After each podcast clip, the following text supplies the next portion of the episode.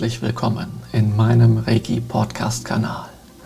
Ich bin Marc Hosak und möchte dir zeigen, wie du deine Reiki Fähigkeiten in der Wahrnehmung und Anwendung zum Glänzen bringen kannst, um mit Reiki deine innersten Talente zu erwecken und deine Wünsche zu leben. Herzlich willkommen zu meiner neuen Podcast-Episode. Heute geht es um die Übersetzung der Inschrift auf dem Gedenkstein des Mikao Usui. Diese Übersetzung lese ich dir heute vor. In diesem Text dieser Inschrift gibt es viele teils hier im Westen noch unbekannte oder gar verschwiegene Erkenntnisse über Usui und die Reiki-Heilmethode. Der Text der Inschrift hier ist eine Übersetzung direkt aus dem Japanischen von mir persönlich. Als Japanologe habe ich modernes Japanisch und die klassische Schriftsprache des alten Japanisch gelernt. Daher habe ich das Glück, diesen wunderbaren Text übersetzen zu können. Dieses Glück möchte ich heute mit dir teilen, um Usuis geheime Methode, das Glück einzuladen, zu verbreiten. Ich lese dir jetzt diesen Text vor, ohne ihn weiter zu kommentieren. Allerdings gibt es natürlich zu vielen Punkten dort einiges zu erklären und einiges zu sagen. Und das ist sehr, sehr tiefgründig, das Ganze. Und in weiteren Podcast-Episoden findest du Erklärungen dazu. Einige davon habe ich ja schon hier äh, veröffentlicht und einige davon werden in der Zukunft noch kommen. Okay, dann fangen wir jetzt an. Der Gedenkstein des Lebenswerkes von Meister Usui, dem Begründer der spirituellen Methode. Das in Stein geritzte Epitaph des Wirkens des Meisters Usui. Es wird gesagt, dass man den inneren Reichtum erreicht, wenn man das wahrhaftige Training der geistigen Übungen regelmäßig kultiviert.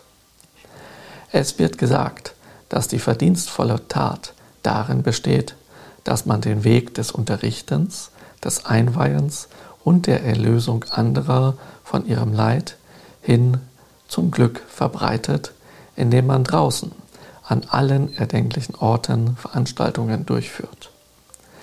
Die Würde eines Lehrmeisters kann über Verdienste von großartiger und langjähriger Erfahrung sowie von überragender Aufrichtigkeit erlangt werden. Von alters her überliefern die ehrenwerten Gelehrten, Weisen und Philosophen kenntnisreiche Traditionen. Vermutlich war er wie einer all derer, die eine neue Schule gegründet haben. Die spirituelle Lebensenergie, Reiki, des Universums lässt sich auf Meister wie Usui und auch jene zurückführen, die Meister neuerdings geworden sind. Anfangs hörte man von überall her, dass er eine Methode zur Verbesserung von Körper und Seele verbreitet. Auch wenn er sie nach Hause schickte, baten sie ihn gemeinsam um Unterweisung und um Heilbehandlung. Woran mag es liegen, dass er einen berühmten und glänzenden Ruf erhielt? Der allgemein verwendete Name des Meisters ist Mikao. Sein buddhistischer Name ist Gyohan. Er ist in dem Dorf Taniai in dem Distrikt Yamagata in der Präfektur Gifu geboren, dessen Vorfahren auf Chiba Tsunetane zurückkehren. Der posthume Name des Vaters ist Taneuji. Sein allgemein verwendeter Name ist Usaimon. Der Familienname der Mutter ist Kawai. Der Meister wurde am 15. August 1865 nach Sonnenkalender oder am 4. Oktober 1865 nach Mondkalender des ersten Jahres der Keio-Ära geboren. Als er älter wurde, reiste er mit dem Schiff in den Westen und schlug sich geschickt durch China. Im Laufe der Zeit stellte er Außergewöhnliches auf die Beine. Es entwickelte sich jedoch anders als erhofft. Obwohl er immer und immer wieder im höchsten Maße Niederlagen und Missachtung erlitt, gab er schlicht und einfach nicht auf. Er trainierte immer mehr, um es zu schaffen. Eines Tages bestieg er das Kurama-Gebirge. Er verzichtete auf Nahrung und führte harte und mühevolle asketische Praktiken durch. Am 20. bis 21. Tag spürte er plötzlich über seinem Scheitel eine aufsehenerregende mystische Energie, die Reiki-Kraft. Mit einem Mal empfing er die Methode der natürlichen Heilung spiritueller Lebensenergie. Von da an probierte er dies am eigenen Leib aus. Als der Meister dies an Familienmitgliedern erprobte, beobachtete er auf der Stelle den Erfolg. Anstelle alleine den Familienmitgliedern etwas Gutes zu tun, zog er in Betracht, die Leute weit und breit zu unterrichten.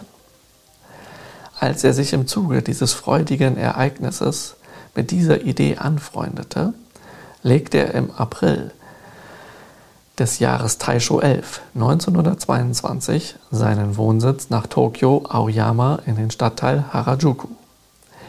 Er stellte eine Akademie auf die Beine und unterrichtete die Reiki-Heilmethode. Er führte Behandlungen durch.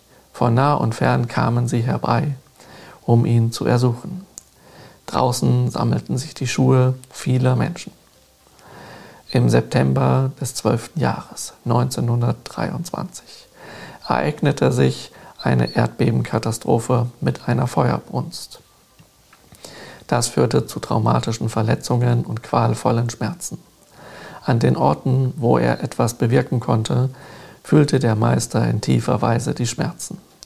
Bei Tagesanbruch brach er auf und wanderte in der Stadt umher. Unabhängig davon, dass er nicht wissen konnte, welchen Betrag er erhalten werde, hat er Patienten ohne Aufsicht auf Bezahlung behandelt. Unerwartet wandte er sich ihnen zu. Das Erretten aus der Gram unter widrigsten Umständen ist derartig großartig, dass es seinesgleichen sucht. Nachdem seine Trainingshalle zu eng geworden war, nahm er eine Weissagung als Anlass, im Februar des Jahres Taisho 14, 1925, außerhalb der Stadt in Nakano zu bauen. Durch die zunehmende Verbreitung seiner Reputation in der Umgebung wurde er zu einem Mann, der aufgrund seines Rufs nicht selten eingeladen wurde. Der Meister nahm diese Aufforderungen an. Er ging nach Kure, dann schlug er den Weg nach Hiroshima ein und kam schließlich in Saga an. Während seines Aufenthaltes in Fukuyama zog er sich unerwartet eine Krankheit zu und starb schließlich in einem Gasthaus. Das war am 9. März des Jahres Taisho 15 nach Sonnenkalender oder am 20. April 1926 nach Mondkalender. Zum Zeitpunkt seines Todes war er 62 Jahre alt. Seine Ehefrau hieß mit Familiennamen Suzuki und mit Vornamen Teiko oder auch Sadako ausgesprochen und brachte einen Jungen und ein Mädchen zur Welt. Er nannte seinen Sohn Fuji. Dies hat die buddhistische Aussprache Funi und vererbte ihn sein Haus. Der Meister war von seiner Persönlichkeit bescheiden und sanftmütig. Er legte keinen Wert auf seine äußere Erscheinung. Er hatte einen großartigen Körperbau. Stets hatte er ein Lächeln auf dem Herzen. Wann immer etwas eine Angelegenheit betraf, zeigte er innere Stärke, war geduldig und bereitete sich mit äußerster Sorgfalt auf alles vor. Er hatte von Natur aus Talent und handwerkliches Können. Er hatte eine Vorliebe für das Lesen und stöberte viel in auf historischen Aufzeichnungen gegründeten Biografien. In der medizinischen Fachliteratur sowie in buddhistischen Sutras und in heiligen Texten, auch des Christentums, war er bewandert. Über die Bereiche, über Kenntnisse des Seelenzustandes, Methoden von Einsiedlern mit übernatürlichen Kräften, Bann- und Beschwörungsmagie mit Zauberformeln, Divination mit Orakelstäben bis hin zur Kunst, die Zukunft über die Antlitzdiagnose vorherzusagen, gab es nichts, wo er sich nicht auskannte. Aufgrund des Materials zum Training der geistigen Übungen entwickelte sich wahrscheinlich so die Lebensgeschichte des Meisters in Wissenschaft und Kunst. Es ist klar und offensichtlich, dass das Training geistiger Übungen der Schlüssel und das Loch zur Gründung der spirituellen Methode bildeten. Rückblickend lässt sich bei dieser spirituellen Methode klarstellen, dass sie nicht allein auf das Behandeln von Krankheiten und schlechten Gewohnheiten beschränkt sein sollte. Der springende Punkt ist dabei, dass die übersinnlichen Fähigkeiten der Naturbegabung die Grundlage bilden, den Adepten dazu veranlassen, das spirituelle Herz zu vervollständigen, den Körper gesund zu halten und ein Leben in Wohlstand anzunehmen. Daraus folgt, dass diese Person unterrichten soll, im Großen und Ganzen den Lehren des verstorbenen Meiji Tenno folgen soll, die fünf Grundsätze, also die Lebensregeln, morgens und abends laut rezitieren soll und die Aufmerksamkeit in das spirituelle Herz lenken soll. Erstens heißt es, heute solle man sich nicht ärgern. Zweitens heißt es, man solle nicht traurig sein. Drittens heißt es, sei dankbar. Viertens heißt es, streng dich an, gutes Karma aufzubauen. Fünftens heißt es, gewöhne dich daran, wohlwollend gegenüber den Wesen und deiner Seele zu sein. Dies ist wahrhaftig eine sehr wichtige Belehrung bei der Entwicklung der Geisteskraft. Dies ist der eine Weg, der von den Heiligen und Weisen alter Zeiten gelehrt wurde. Wenn man Meister wird, soll man die Lebensregeln mit einer das Glück rufenden Geheimmethode und einem spirituellen Heilmittel unzähliger Krankheiten vergleichen und ihre charakteristischen Eigenschaften an allen Orten bekannt machen. Darüber hinaus geht es in dieser Sache nicht im geringsten um Erhabenheit, sondern darum, die Kunst spirituellen Lehrens zu erreichen und sich dafür anzustrengen, den Inhalt auf verständliche Weise zu behandeln. Wenn du dich auf die Knie setzt, deine Aufmerksamkeit nach innen richtest, tief ein und tief ausatmest, die Hände vor dem Herzen zusammenlegst und morgens sowie abends die Lebensregeln rezitierst, entwickelt das einen reinen und gesunden Geist als Folge einer ausgewogenen und aufrichtigen Praxis. Die Ursache ist schlicht, dass diese spirituelle Methode ebenfalls viele Personen erreichen soll. Das ist nicht allein der Wandel in der Anschauung des sich entwickelnden Fortschritts der Ära der letzten Jahre. Zum Glück soll man diese spirituelle Methode auf offene Weise verbreiten. Mit diesem von den Menschen in der Welt zu beschützenden Weg der Tugend und dem Willen des spirituellen Herzens der Menschen soll den Hilfsbedürftigen sehr viel geholfen werden. Warum ist das so? Es geht selbstverständlich nicht nur um die erfolgreiche Heilung schwer heilbarer Leiden, wie etwa Niedergeschlagenheit und chronischen Krankheiten. Es sind etwa 2000 andere Personen Schüler des Meisters geworden. Diejenigen darunter, die im Gebiet der Hauptstadt seine herausragendsten Schüler sind, veranstalten Zusammenkünfte und führen die bedeutende Leistung fort. Und ebenso diejenigen aus der Umgebung weihen viele in diese Methode ein. Obgleich der Meister fortgegangen ist, soll die spirituelle Methode für alle Zeitalter der Welt als Wegweiser verbreitet werden. Der Meister empfing seinen berühmten und glänzenden Ruf aus sich selbst heraus. Oh, wie hervorragend und großartig ist das Weitergeben unter dem Himmel an andere.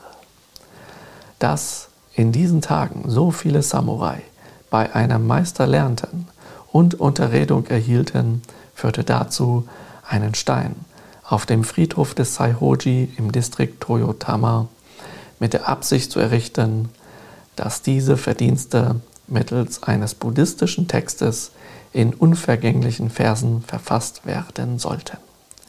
An mich wurde die Aufgabe der Autorenschaft für den Text herangetragen. Ich fühle mich in tiefer Weise berührt, dem herausragenden und verdienstvollen Werk des Meisters zu dienen. Die vielen Samurai preisen die innige Freundschaft zwischen Lehrer und Schüler. Entschlossen habe ich die Aufgabe angenommen, eine Übersicht zu beschreiben. Wir erhoffen uns, dass wir für die zukünftigen Generationen alles tun konnten, dass, wenn sie ihn, den Gedenkstein, sehen, sie sich tief berührt fühlen, zu ihm aufschauen, ihn bewundern, ehrerbietig darüber sprechen und laut verkünden. Februar des zweiten Jahres der Showa-Zeit, 1927. Verfasser Okada Masayuki, Doktor für Literatur, Verdienstorden des in unteren dritten Ranges dritte Klasse. Kalligraphie Ushida Jusaburo, Konteradmiral des unteren vierten Ranges, dritter Verdienstgrad der vierten Klasse. Damit endet die Übersetzung aus dem Japanischen von mir der Inschrift des Gedenksteins. Ich hoffe, dass du damit einige Erkenntnisse über Reiki, die Methode und Usui für dich finden konntest. Und wenn dir dieser Podcast nun gefallen hat, freue ich mich von dir auf ein Feedback in den Kommentaren und Rezensionen auf iTunes. Okay, dann bis bald und bis bald zu einer nächsten Podcast-Folge. Es wird noch einiges an Deutungen und Erklärungen zu diesem Inhalt dieses Textes geben. Bis dahin wünsche ich dir eine fantastische Zeit. Ciao, ciao.